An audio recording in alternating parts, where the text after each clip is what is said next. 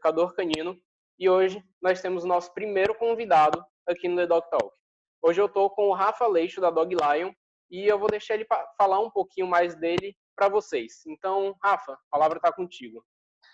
Opa, show de bola. É...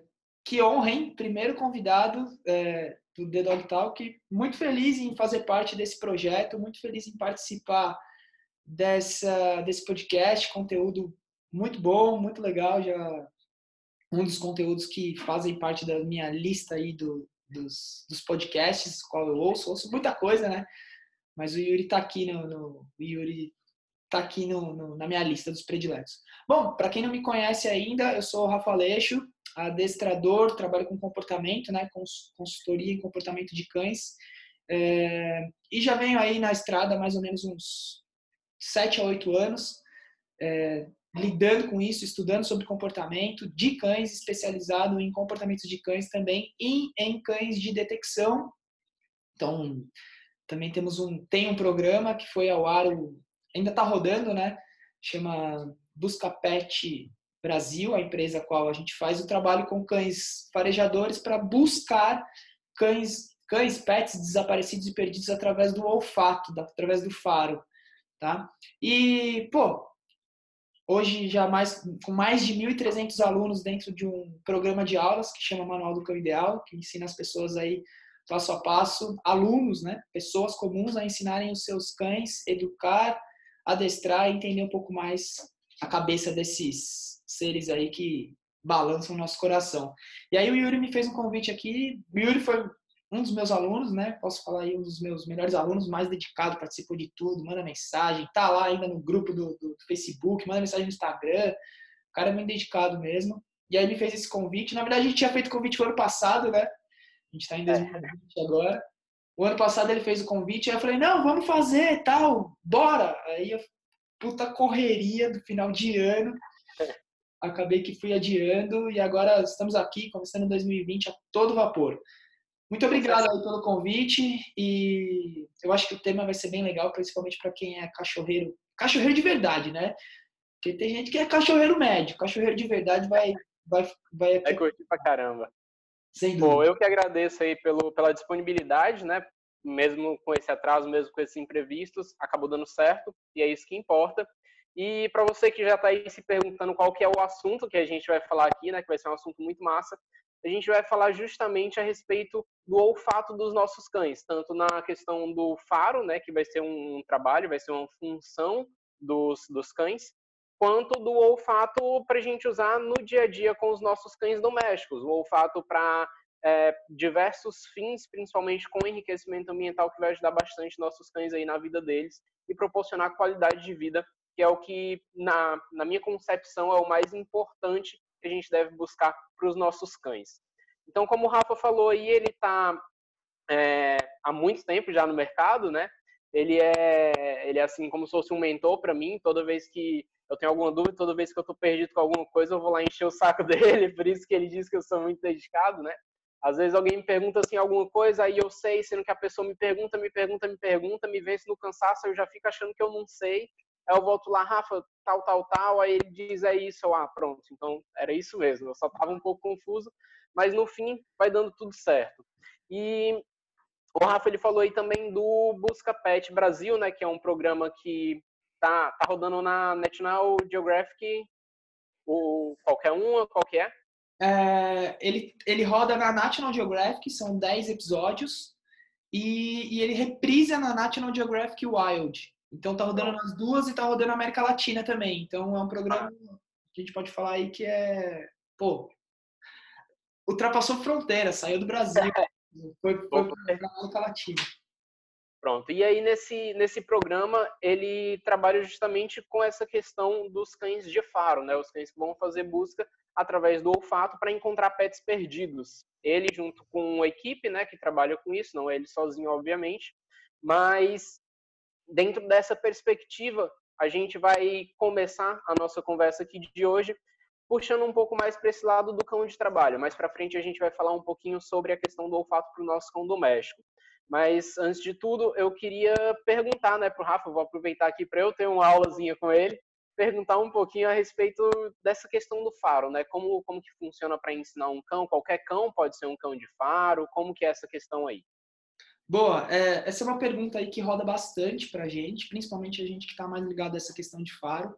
Mas sim, todo cachorro pode sim ser um cão de faro, todo cachorro pode sim ser um cão, vamos colocar entre aspas, operacional, vai, é, porque algumas coisas dificultam ou deixa mais complexo essa parada do, do operacional, principalmente por uma questão de generalização, mas todo cachorro pode sim é, brincar de faro, né? Vamos falar assim. Por que brincar de faro? Porque existe uma coisa. O faro, ele é uma, uma, uma, uma estratégia ou uma, uma ferramenta que, a gente utiliza do cachorro que não tem como ser forçado. Você não força um cachorro a utilizar o faro. Ele usa porque ele quer, ele usa porque ele gosta, ele usa porque ele quer brincar com você, porque ele quer ter interação com você. Então, uma das coisas que a gente precisa deixar muito claro é o seguinte: eu acho que é a primeira coisa, tanto para um cão operacional quanto para um cão pet dentro da nossa casa, que a gente vai fazer essa estimulação dele, brincar com o faro dele, utilizar o faro dele se não for extremamente recompensador e se não for muito legal para ele, esquece, ele não vai fazer. Até, ah, mas o cachorro que procura droga é muito legal para ele. A gente faz uma, um condicionamento para que aquilo seja extremamente recompensador. Do mesmo jeito que cães adoram colo, então, que não é uma coisa natural, a gente no faro é uma coisa natural. Então, a gente trabalha com um comportamento natural, primitivo do cachorro, que ele usa aquilo Tá? E a gente gera um reforço muito, muito, muito, muito, muito, muito, muito, muito, muito, muito, e eu posso falar diversas vezes muito aqui, um reforço muito legal para aquele cachorro. Então, por isso que ele gosta tanto de fazer essa brincadeira. Ah, é... e aí completando, né? É, o cachorro que trabalha com faro, o cachorro que está exercendo, está fazendo uma função de faro, ele está a todo momento brincando. E aí, a todo momento, ele está procurando aquilo que gera o brinquedo dele, que gera a comida dele, que gera o carinho dele, que gera o reforço dele. Pronto. E eu queria aproveitar aqui o gancho para falar um pouquinho é, dessa questão da brincadeira, né? O, eu gosto de tratar muito o, todo o meu trabalho, né? Todo o trabalho com cães é, na base da brincadeira. O cachorro ele tem que estar tá muito feliz, independente do que ele esteja fazendo, e tem que ser muito prazeroso para ele. Tem que ser uma parada que é, ele poxa, ele vai fazer não porque ele vai ganhar um petisco ou porque ele vai ganhar qualquer coisa no fim, mas porque é muito boa essa interação com você. Uma coisa muito, muito comum que me perguntam direto é: "Ah, Yuri, meu cachorro ele morde muito. O cachorro ele morde minha mão, morde meu pé, morde meu calcanhar, morde minha perna, morde meu nariz, morde minha cabeça. Como que eu faço ele parar?" E eu sempre digo: "Ele morde morde tu inteiro, né? Porque é uma brincadeira para ele e ele gosta bastante. Tu tem que mostrar que essa interação ela vai acontecer por outros meios, não mordendo a tua mão. Vai direcionando isso para outros cantos, mas tem que ser muito legal. E aí a pessoa tá, e ela pega um brinquedo, joga no chão, quer que o cachorro vá morder o brinquedo lá parado no chão, e aí ela sai andando e o cachorro não vai, não vai ficar no brinquedo, ele vai atrás de você que se mexe e tal. Mas enfim, o, os cães de faro, então, eles estão né, trabalhando de brincadeira, digamos assim, né? Um trabalho sério, mas buscando uma diversão, buscando um momento feliz, um momento que eles é, vão se sentir bem com aquilo, né? E aí você falou algumas coisas, né, é, relacionadas à, à questão desse trabalho. Você falou já do, do Busca Pet que vocês buscam animais perdidos, né? Você falou também agora há pouco dos animais que eles buscam drogas, né?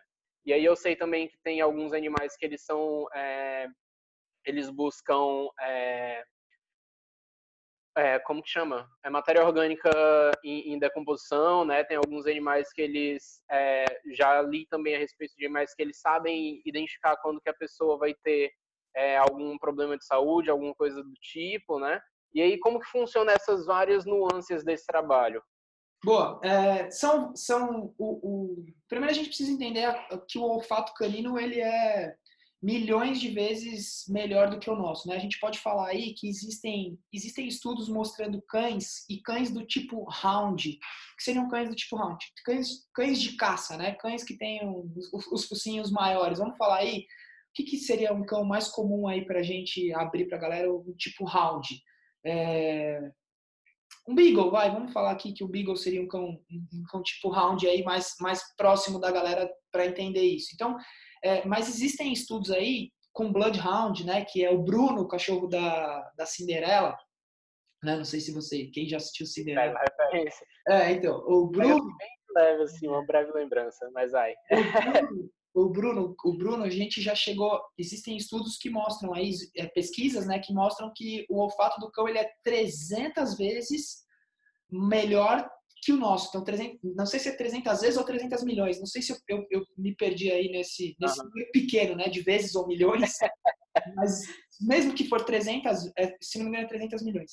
É, mesmo que for 300 vezes, é muito maior do que o nosso. Então, uma coisa que eu falo é, brincando, né, para os meus alunos e para a galera é tipo assim: cara, você peidou na esquina, seu cachorro tá sentindo, não tem jeito, não tem como você esconder o cheiro de, de, de pum do seu cachorro, tá?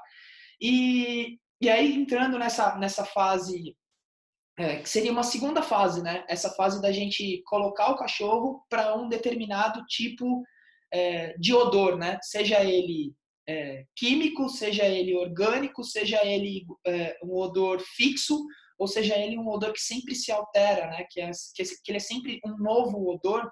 É, existem várias, várias coisas, mas primeiro a gente monta uma mecânica no cachorro que é Procura isso, eu te dou isso. Procura isso, eu te dou isso. E aí depois eu coloco o que é o isso. Procura isso aqui exatamente, eu te dou isso.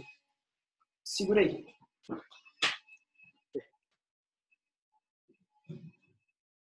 Então, vou aproveitar aqui que o Rafa teve um contratempo ali, ele deu uma saída. Eu vou falando aqui um negócio para vocês a respeito do que ele estava dizendo do olfato dos cães, né? Eu tenho uma referência aqui anotada do John Bradshaw, ele é um, um, biólogo, se eu não me engano, e no livro dele, Cão Senso, que eu acho que está aqui, inclusive.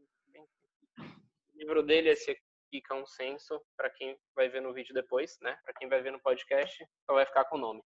Mas é, ele tem, ele diz que o cão ele possui mais de 100 vezes o número de nervos localizados entre o nariz e o cérebro do que nós humanos. Então, é, isso vai possibilitar com que o cão ele tenha, como o Rafa falou, por volta de 300 vezes um olfato melhor, né, mais apurado. E o, ele também fala que o epitélio olfativo, né, que é o, o órgão destinado a captar e analisar os odores, é 30 vezes maior do que o humano, o dos humanos, né? Então ele vai ser muito mais preciso e muito mais abrangente nessa questão. E aí ele tem todo um capítulo nesse livro onde ele fala só sobre esse é, mundo de odores, né, que é o nome do capítulo, é o mundo de cheiros, onde ele vai começar a comparar os, os órgãos sensoriais do cão com os nossos e como funciona. E realmente, quando você lê esse, esse capítulo, você percebe que o seu olfato na frente do olfato do cachorro ele é insignificante, né? Ele não chega nem aos pés do que o olfato do cachorro é capaz. Inclusive, a gente nem tem noção de até onde ele chega, por tão complexo que ele seja, a gente não tem nem com o que comparar para entender melhor. Mas devolver aqui a palavra para o Rafa, que ele voltou. Vamos aí continuar com esses conhecimentos que ele estava explicando. É, depois que a gente faz essa é, é, essa parada desse esse livro aí é muito bom, né, cara? O, o, uhum. é, um dos livros aí que todo mundo tem que ter, né? Todo mundo que gosta de cachorro precisa ter. Na verdade, todo mundo que gosta de cachorro precisa ter todos os livros, né? Porque aí você, você vai tirando o que você gosta de cada um. É. Mas isso é bem legal. É, voltando lá ao que eu estava falando, existe. Primeiro a gente faz essa. essa existem várias metodologias para expor o faro, para colocar o cachorro em uma técnica é, para que ele busque aquele odor específico, tá? Então, não, até uma coisa que eu falo bastante é não existe o certo e o errado, existe o que dá certo, né?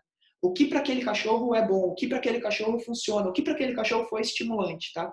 E para o faro a mesma coisa. Então não existe a técnica certa ou a técnica errada, existe a técnica que vai fazer com que aquele cachorro faça aquele, aquele vamos falar entre aspas, aquele trabalho, aquela busca ou aquela coisa que a gente está propondo para ele, né? Seja ele desde o adestramento básico até um adestramento extremamente avançado e especializado que seria o faro. Tá? É, mas a técnica que eu utilizo, que eu aprendi a utilizar, eu aprendi com o Jorge Pereira, que é assim como você falou, ah, o Rafa é meu mentor, pô, queria eu ser, tô começando, mas aprendi com um cara que ele é dinossauro do adestramento, né? Tipo, ele é um cara é, fantástico, Jorge Pereira.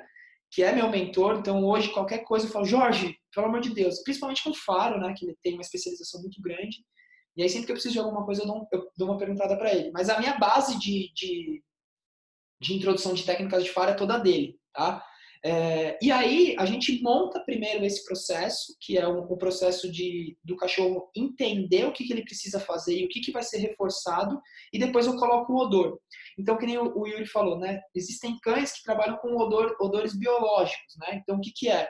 Podem ser células cancerígenas, então o cachorro vai fazer uma detecção de células cancerígenas. Aí ele vai descobrir se aquela pessoa tem ou não câncer, tá?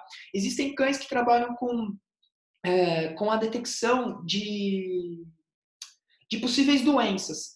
Então, pô, a pessoa tem, sei lá, epilepsia. Então, quando ela vai ter um, um, é, um ataque epilético, as enzimas do nosso corpo elas se alteram. Tá? Então, o cachorro tem a percepção e a capacidade de entender isso. E aí é condicionado um, um aviso. Então, a gente faz aquele cachorro faz, avisar a gente, né? Então, depende, tem vários tipos de aviso. Pode ser raspando, pode ser latindo.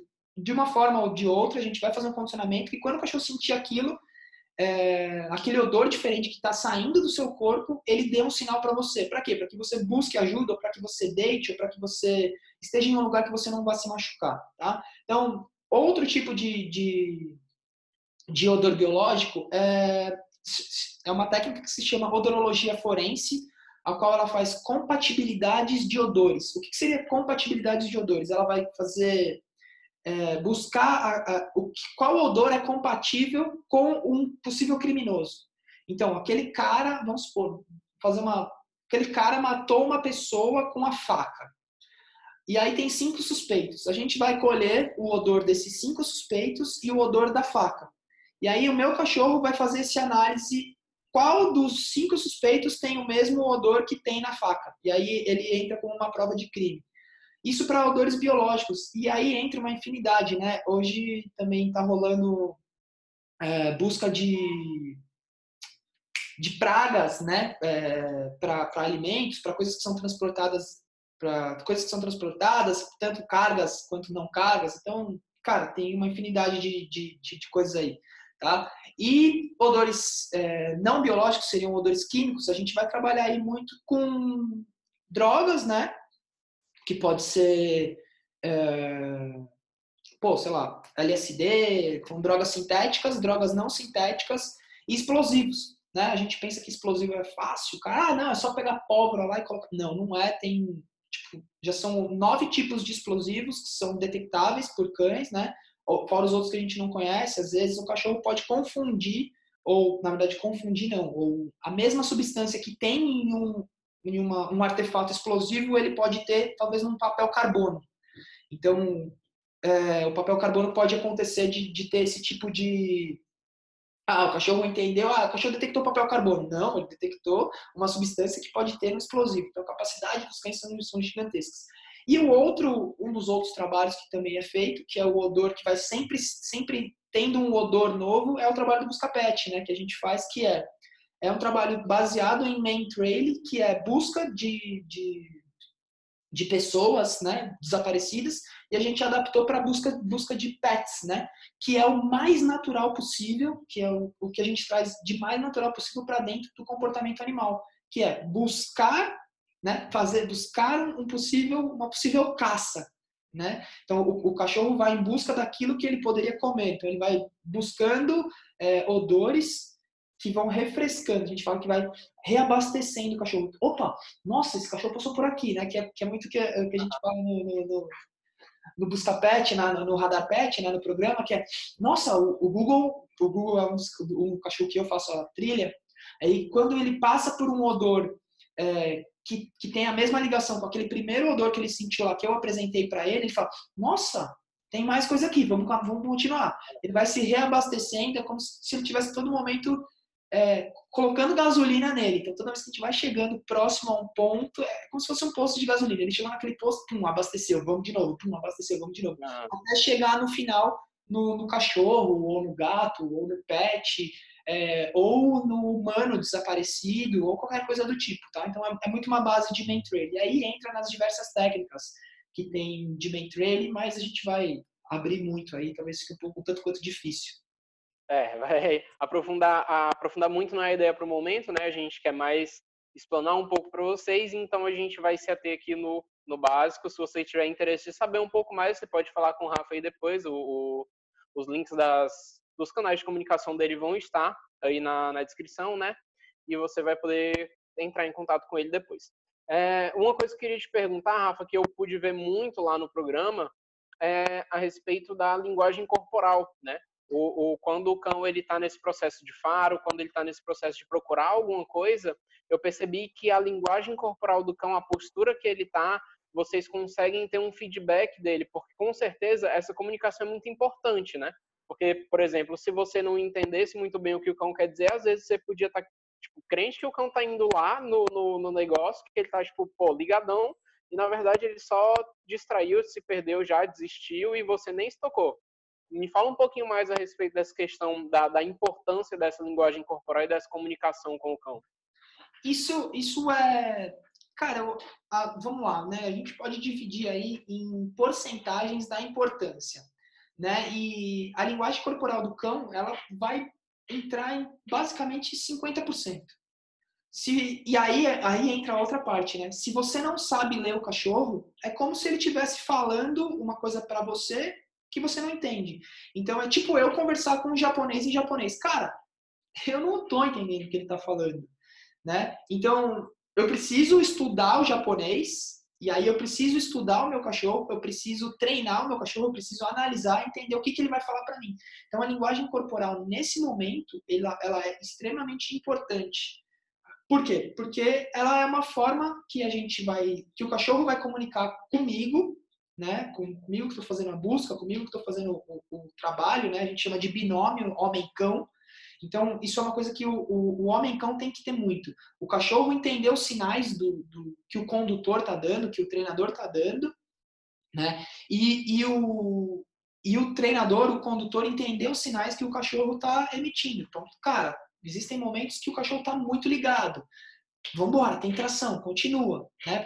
Falando especificadamente pelo Buscapet. Vamos embora, tem tração, continua. Existem momentos que o cão entra em. É, é, a gente, em alguns momentos, pode chamar até de umbral, né? que é aquele lugar tipo vazio, perdido.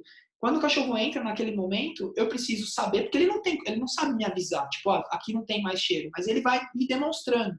Então eu preciso ter a cabeça muito focada no cachorro e muito ligada nos comportamentos dele para que eu possa mudar esse negócio. Então, cara, peraí, você entrou nesse, nessa fase, você entrou nesse momento de umbral, tá perdido, não tem para onde correr, peraí que eu vou te ajudar. Aí eu vou lá, reforço, mostro o que ele tem que fazer e aí a gente pum, continua de novo. Eu tiro ele desse umbral e ó, vamos entrar numa trilha de novo.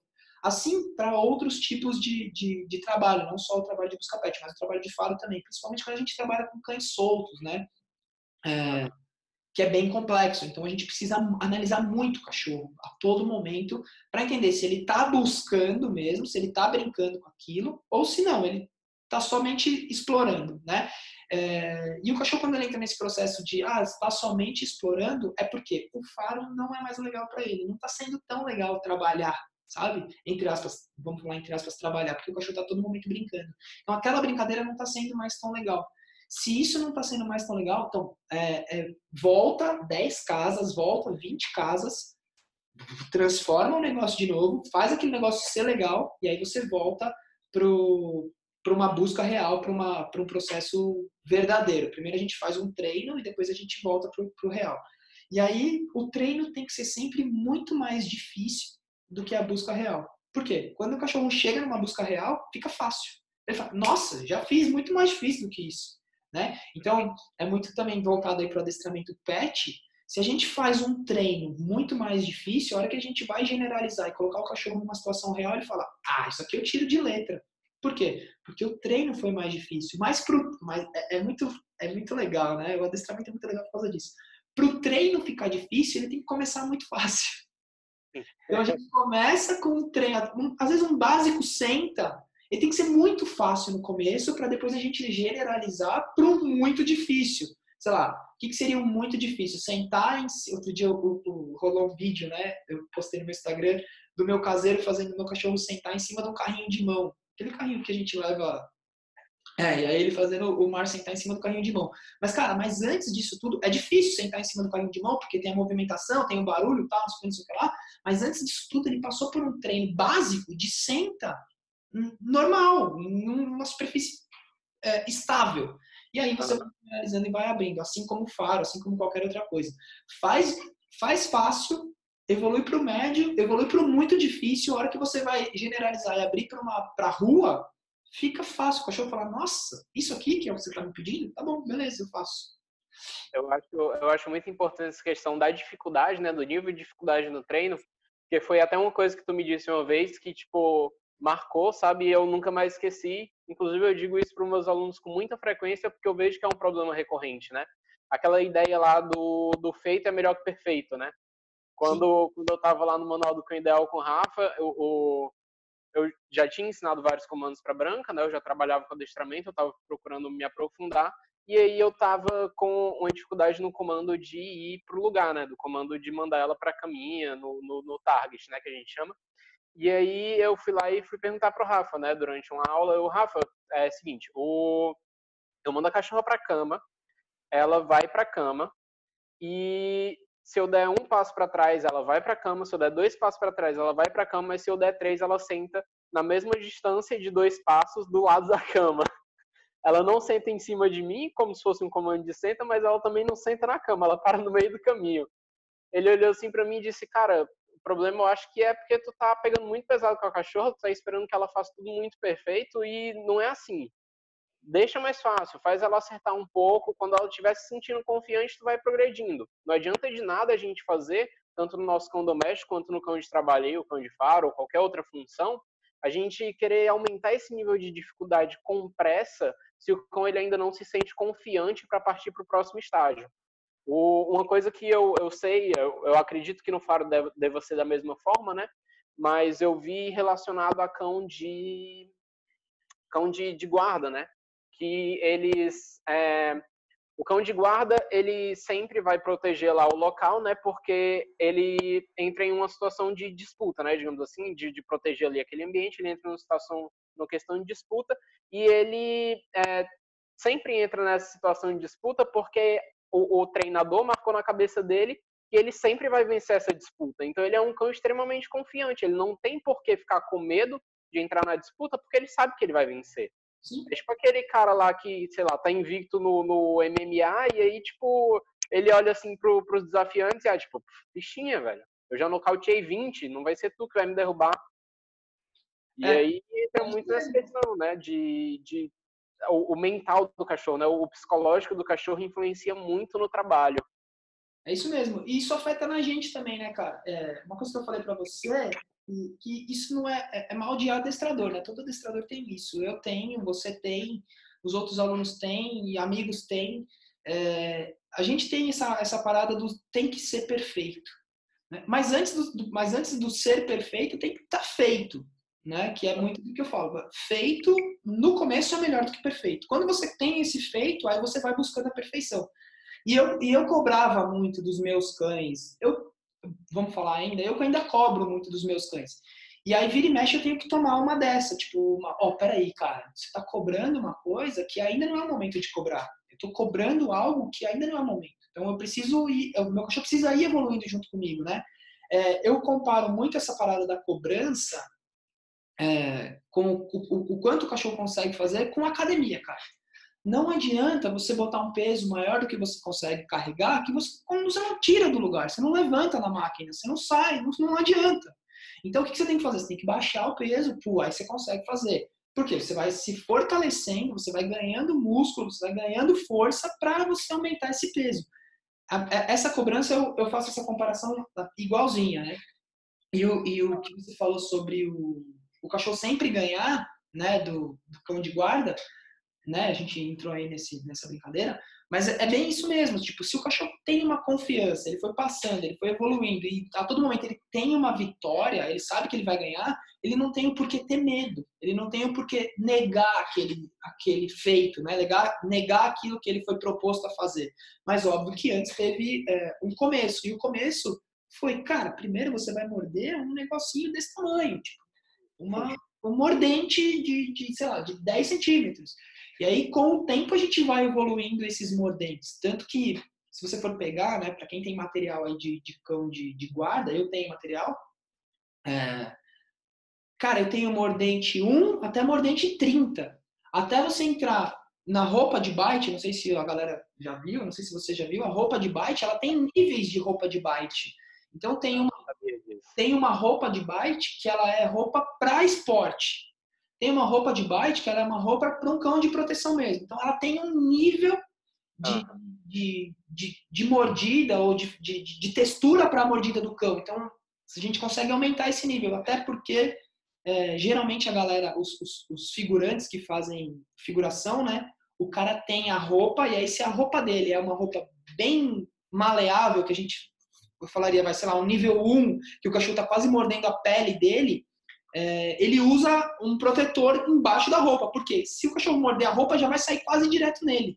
E aí o cara fica tudo roxo, então o cara que faz figuração, o cara gosta mesmo de tomar mordida, porque, cara, dói pra caramba. Já tomei, já fiz figuração, já tomei umas mordidas, dói pra caramba. Eu sou branco, branquela, ficou tudo roxo. É um puta prazer, é legal pra caramba. Eu acho que tudo que tem ligação com o cachorro é muito prazeroso, é muito gostoso de fazer, cara. Até você tomar mordida é legal. No, óbvio que controlado, né? É, cuidado aí com essa, tem gente que não vai concordar, não. É, é verdade. Mas, mas vamos lá. O, deixa eu só partir para um último assunto aqui nessa questão do cão de trabalho, para a gente começar a fazer uma mudança aqui no rumo da conversa para o assunto do cão mais doméstico, né? Que provavelmente é o interesse da maioria. O, você está aí falando, né? A gente entrou também na, na, questão, né, na ideia de conversar um pouquinho sobre o cão de guarda, né? A gente está falando principalmente do cão de busca, né? Do cão de faro. E o, o, entre, me, quando a gente entrou nessa ideia do cão de, de, de guarda, entrou muito na minha cabeça o, o, aquela conversa lá do pessoal que acha que, tipo, ah, o cão de guarda a gente compra um pastor alemão, rebola no quintal e pronto. Fala um pouquinho para a gente a respeito dessa questão de realmente ter que ensinar o cachorro qualquer função que ele for fazer, é, da importância disso, né? Então, é, assim como a gente fala do faro, né? O faro, o cachorro tem que ter alguns. Todo cachorro pode, pode ser? Pode, mas ele tem que ter alguns quesitos aí que a gente busca em um cão de faro, né? Primeiro, uma socialização muito boa, é, ele tem que ser um cão que, que não tenha medo de algumas coisas e depois a gente vai generalizando esse tipo de medo. E a gente pode falar também, basicamente, que o cão de, de, de proteção ou cão de guarda, ele também tem que ter isso, né? Só que eu digo que uma coisa a mais que um cão de guarda tem que ter é controle.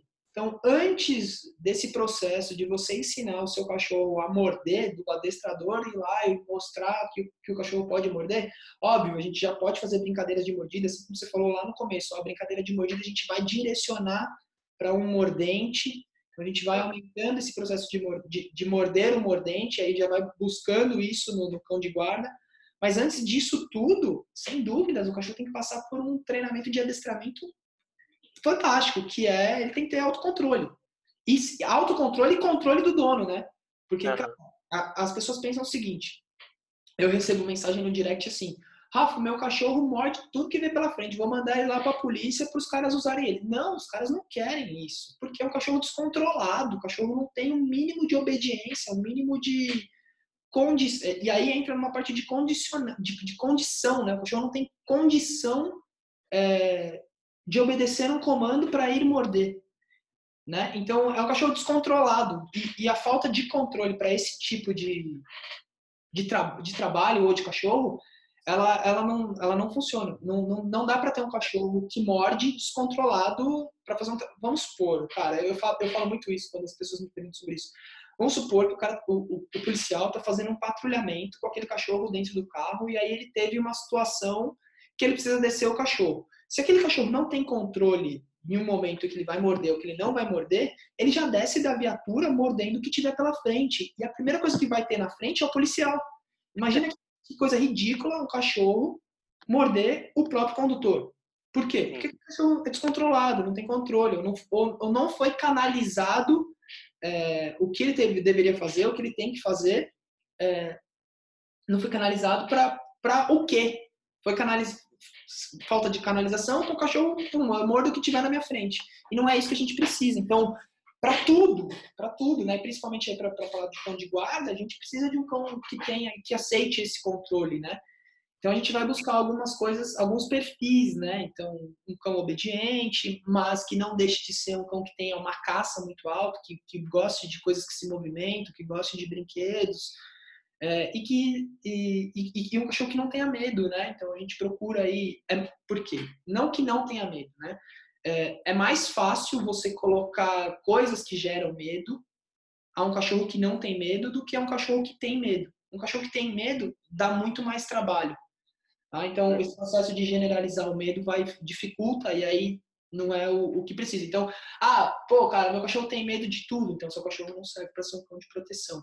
Então não é, ah, vou pegar um pastor alemão, vou pegar um Rottweiler que vai, que vai morder e vai saber o que tem que morder. Não, cara, se você não ensinar, se você não sair com o seu cachorro da faixa branca e levar ele até a faixa preta, passar por todas as faixas verde, sei lá, as, as, cores roxo, amarelo, azul, e até chegar na preta, se você não passar por isso com o seu cachorro, ele não pula de um ponto para o outro e chega lá na faixa preta de cara. Isso para tudo, né, cara? Com certeza. Para qualquer função é, de, de, trabalho de cão, ele precisa realmente ter todo um trabalho gradual, né? O, o pular etapas a gente escorrega e cai. Eu sempre costumo dizer, né, para meus alunos, dá um passo maior do que a perna, que acontece é que você escorrega, cai, lesiona, passa um mês parado, em vez de avançar duas semanas em uma, né? Exato. Mas enfim, recado dado, vamos partir agora um pouquinho mais direcionando a nossa conversa do faro, do olfato do cão, para a realidade do cão doméstico, né? Uma das coisas que você falou lá na hora que eu perguntei sobre a linguagem corporal, né? Você falou muito dessa relação homem-cão, né? Você falou até do, do binário, binário homem-cão, é que você chama? Bi... Hã? É um binômio. Binômio, isso. Binômio homem-cão, onde vocês fazem um trabalho conjunto, na verdade. Não é só o cão que faz o, o, o rastreio, né? Não é só você que lê os sinais, vocês têm que estar em comunhão, digamos assim. Uma sintonia. E eu acredito. Oi? Uma sintonia. Sim, uma sintonia. Eu acredito que isso muitas vezes é o que as pessoas querem na casa delas, né? E algumas vezes as pessoas não, não conseguem, né? Às vezes o cachorro ele não, não tem essa sintonia com o tutor, com o dono, com o pai, a mãe, pet lá. E o faro ele pode ajudar nisso, trabalhar com faro, é, com um faro recreativo dentro da sua casa para uma situação de diversão com o seu cachorro?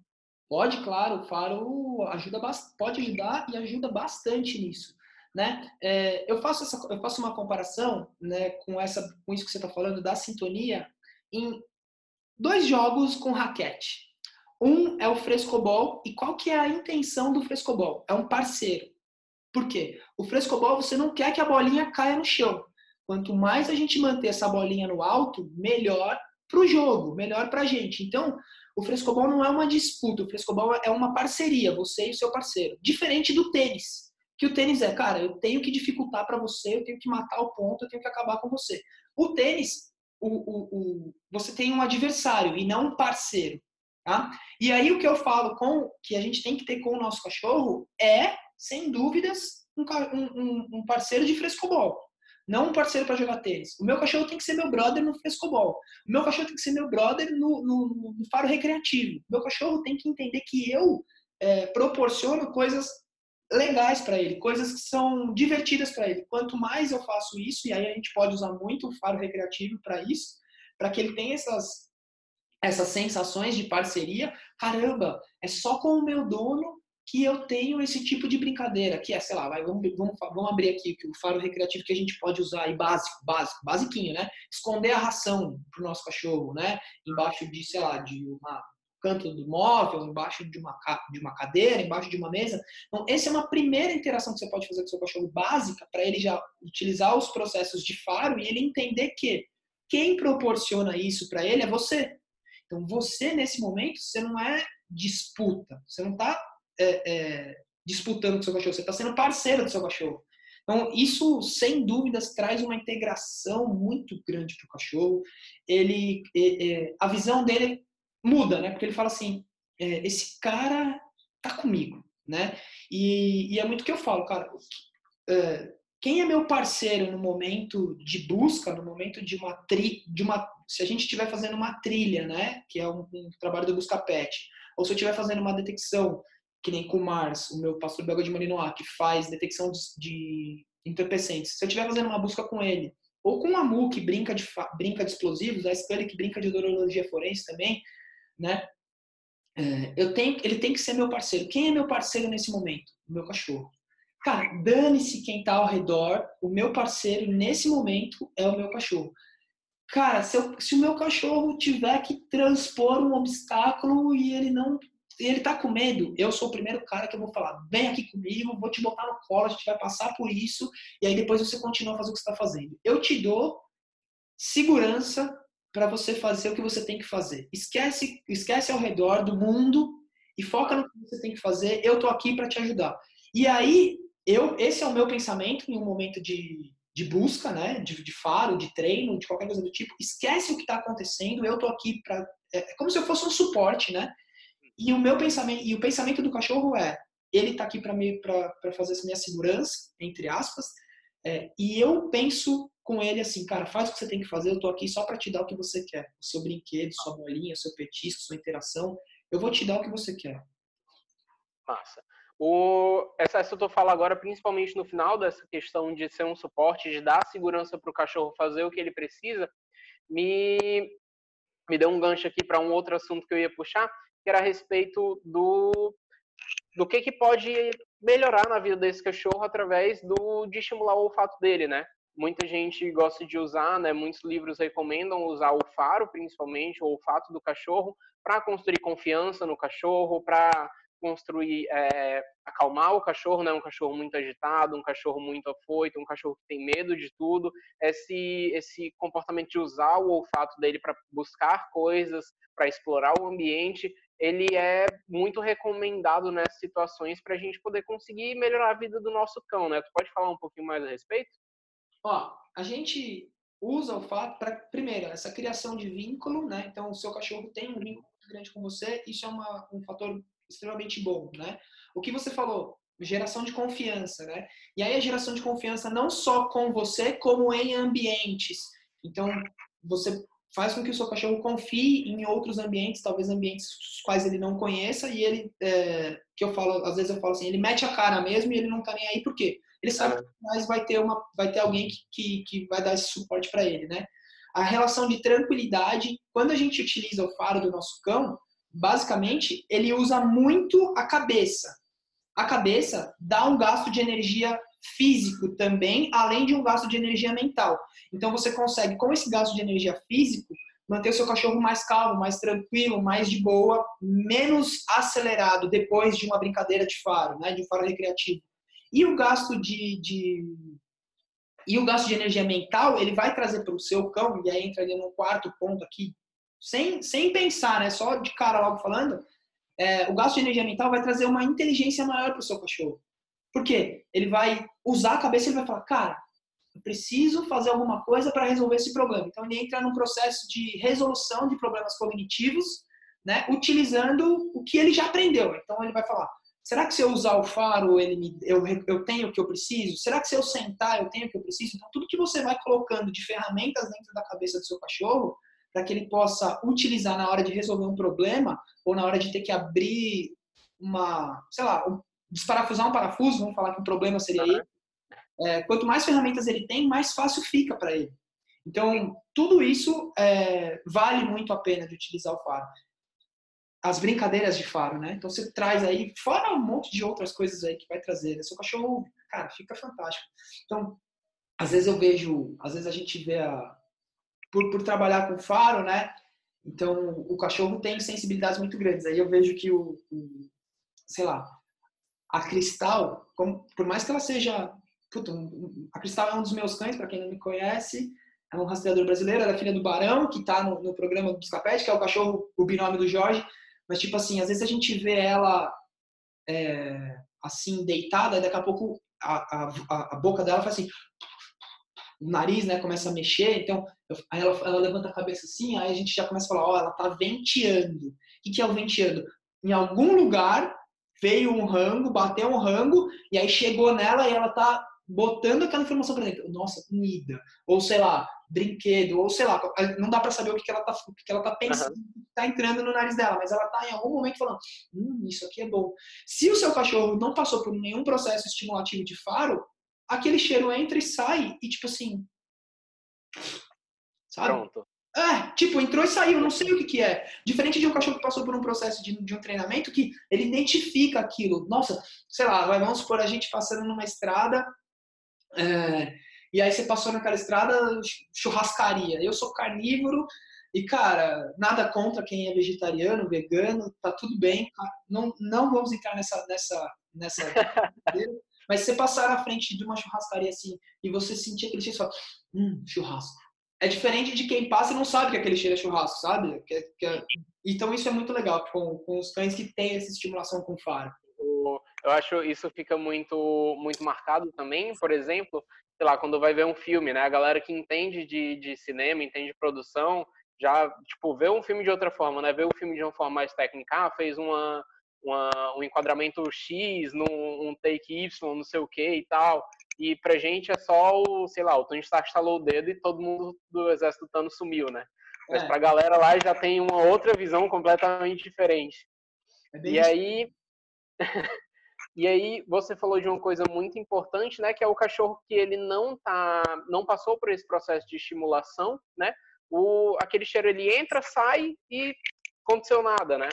E é o que eu falo muito para os meus alunos, que é a questão de estimular o olfato dos nossos cães. Às vezes a gente, a gente falou que né, ah, o nariz deles é 300 vezes melhor do que o nosso, tem não sei quantos mais nervos, não sei onde, tem não sei o que do epitério afetivo. E a pessoa pensa, tá, tipo, ah, o cachorro ele tem o narizão lá e ele se garante e pronto, é isso. Mas não é assim, né? Muitas vezes o cachorro ele convive tanto com a gente e ele percebe tanto que tudo que a gente faz é baseado na visão, que ele acaba esquecendo esse olfato, deixando de lado, porque ele percebe que o olfato não, não traz nenhum benefício para ele na relação com a gente. E acaba ficando mais dependente da visão, que é um sentido que para ele é bem mais fraco, né? Em relação ao olfato, principalmente. E aí, é, isso pode prejudicar a vida dele como um todo. Principalmente aí, vai para cães braxcefálicos, né? Que já tem o nariz um pouco mais fraco do que os cães que têm o focinho alongado. E isso vai criando uma situação que pode, inclusive, gerar problemas de comportamento, né?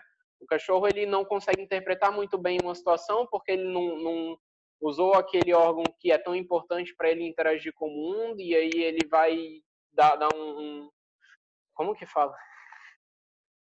Eu vou te passar a palavra porque a... me fugiu um... aqui o, é, é, o termo. É, ele tem um delay, né, cara? Porque é. Uma coisa que a gente, uma coisa que é muito legal de trabalhar o faro, é óbvio, né? Às vezes a galera tá que estiver ouvindo, que estiver vendo, vai falar assim, cara, mas eu não quero que meu cachorro busque droga ou que faça busca pet. Mas é, é preciso entender que é, o básico do básico do básico todo mundo precisa, né? E aí o que seria o básico do básico do básico do básico pra gente? Cara, saber ler e escrever. A gente precisa disso. Eu não preciso ser um escritor e eu não preciso ser um cara que lê um livro em 10 minutos porque tem leitura dinâmica. Mas eu preciso saber ler e escrever, que é básico.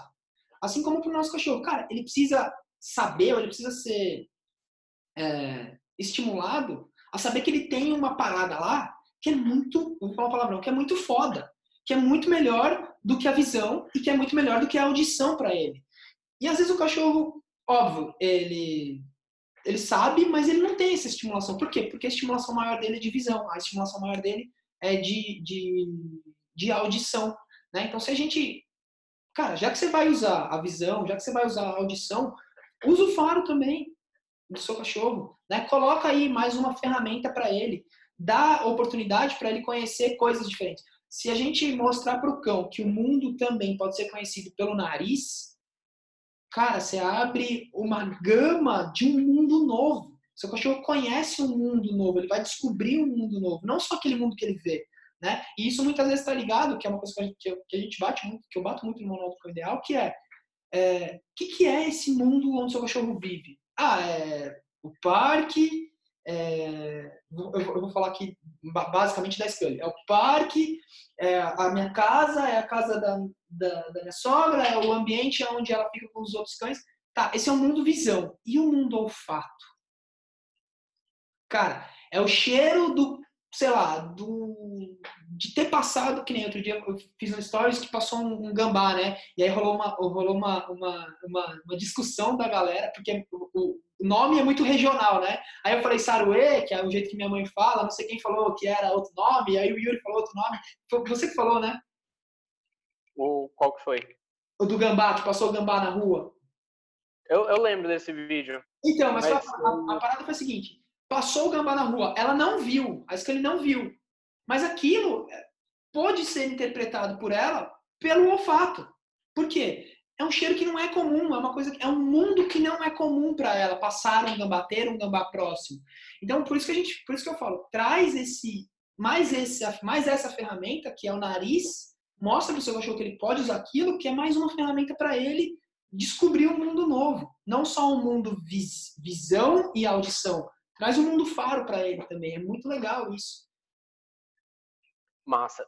E aí, um, nessa questão né, da, dessa importância de trazer esse mundo faro, né, o, também no livro do John Bradshaw tem um momento que ele fala lá para o fim desse capítulo, eu acho, do, do mundo de, de, de cheiros, né, que ele fala assim, é não permitir que um, ele diz, né, que sempre que ele vai encontrar com o cão, falar com o cão, ele oferece o, punho assim para o cão cheirar, né, e ele diz que não oferecer a oportunidade do cão cheirar você é tão antissocial para o universo canino quanto você ir conhecer alguém com, sei lá, um saco na cara, né, escondendo o seu rosto. Tipo, eu tô te apresentando aqui para alguém e tu tá, tipo, com, coloca assim a cabeça para dentro da camisa, né?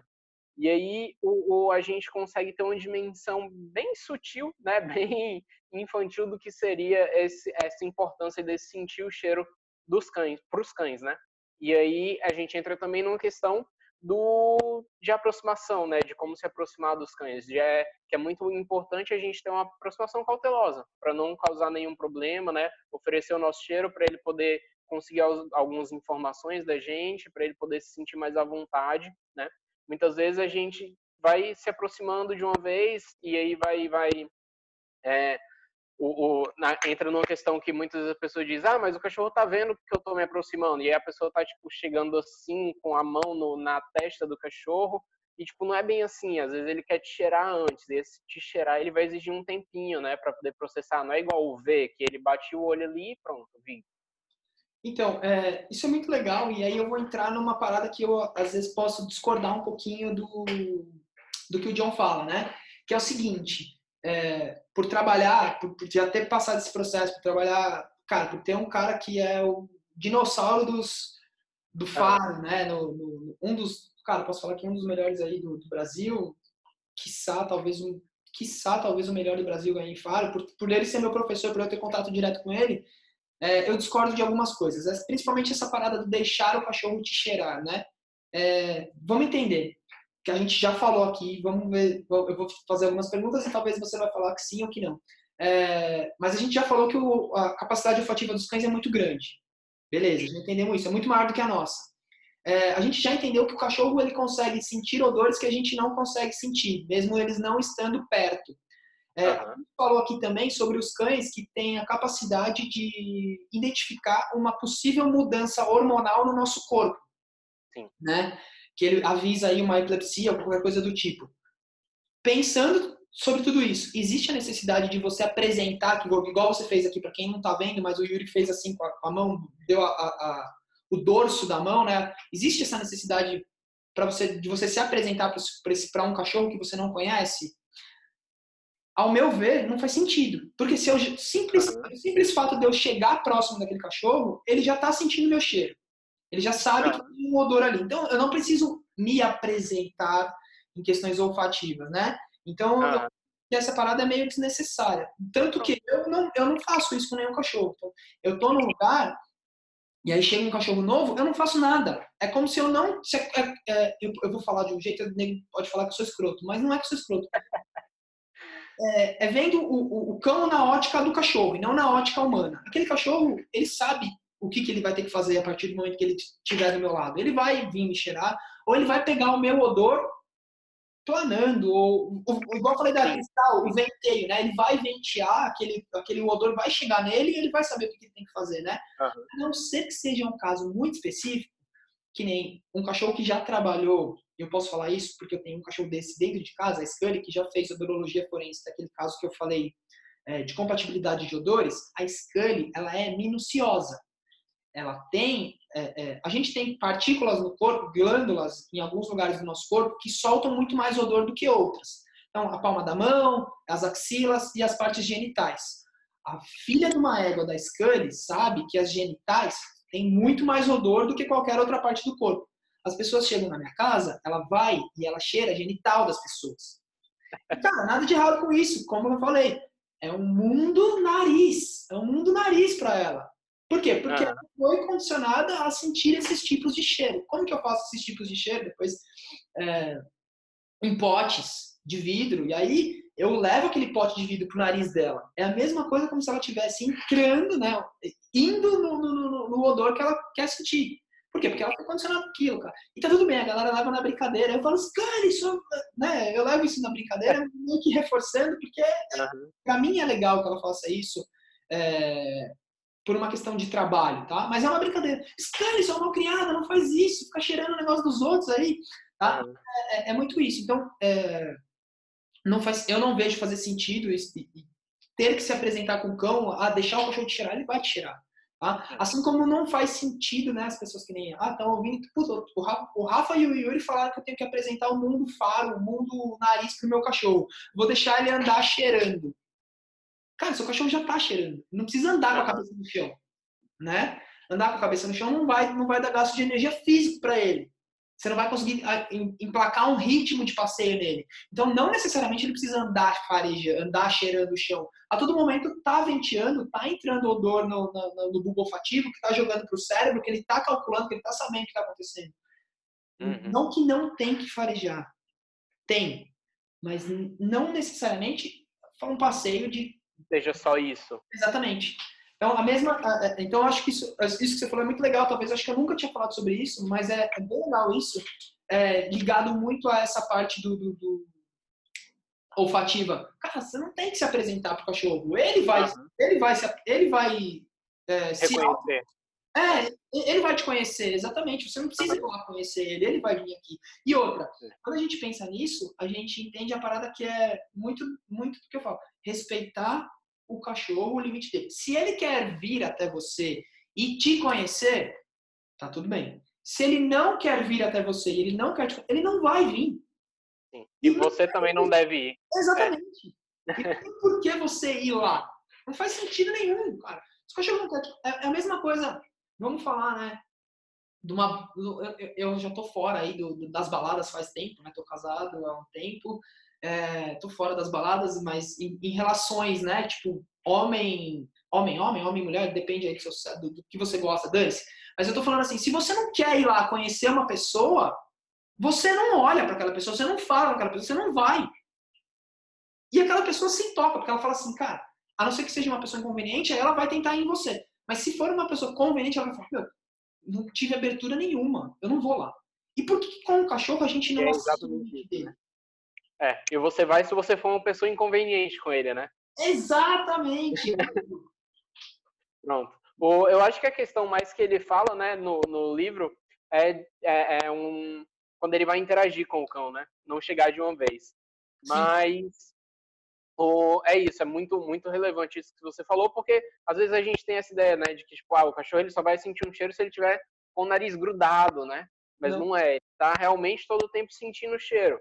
Às vezes ele quer ser mais minucioso, igual a Scully, né? E quer é, cheirar por um pouco mais de tempo, investigar um pouco mais a situação, mas ele ao todo tempo está assistindo o cheiro. Mas é isso, então acho que a gente pode encerrar, né? Ou a gente falou bastante aqui sobre a função de faro de trabalho, a gente falou um pouco sobre a importância do olfato de estimular o olfato nos nossos cães, né? E eu acho que foi muito produtivo, eu acho que a gente né, trocou umas ideias bem legais aqui, tirou várias dúvidas, né? Que eu tinha, inclusive, aproveitei aqui, como eu falei, para ter uma aulazinha.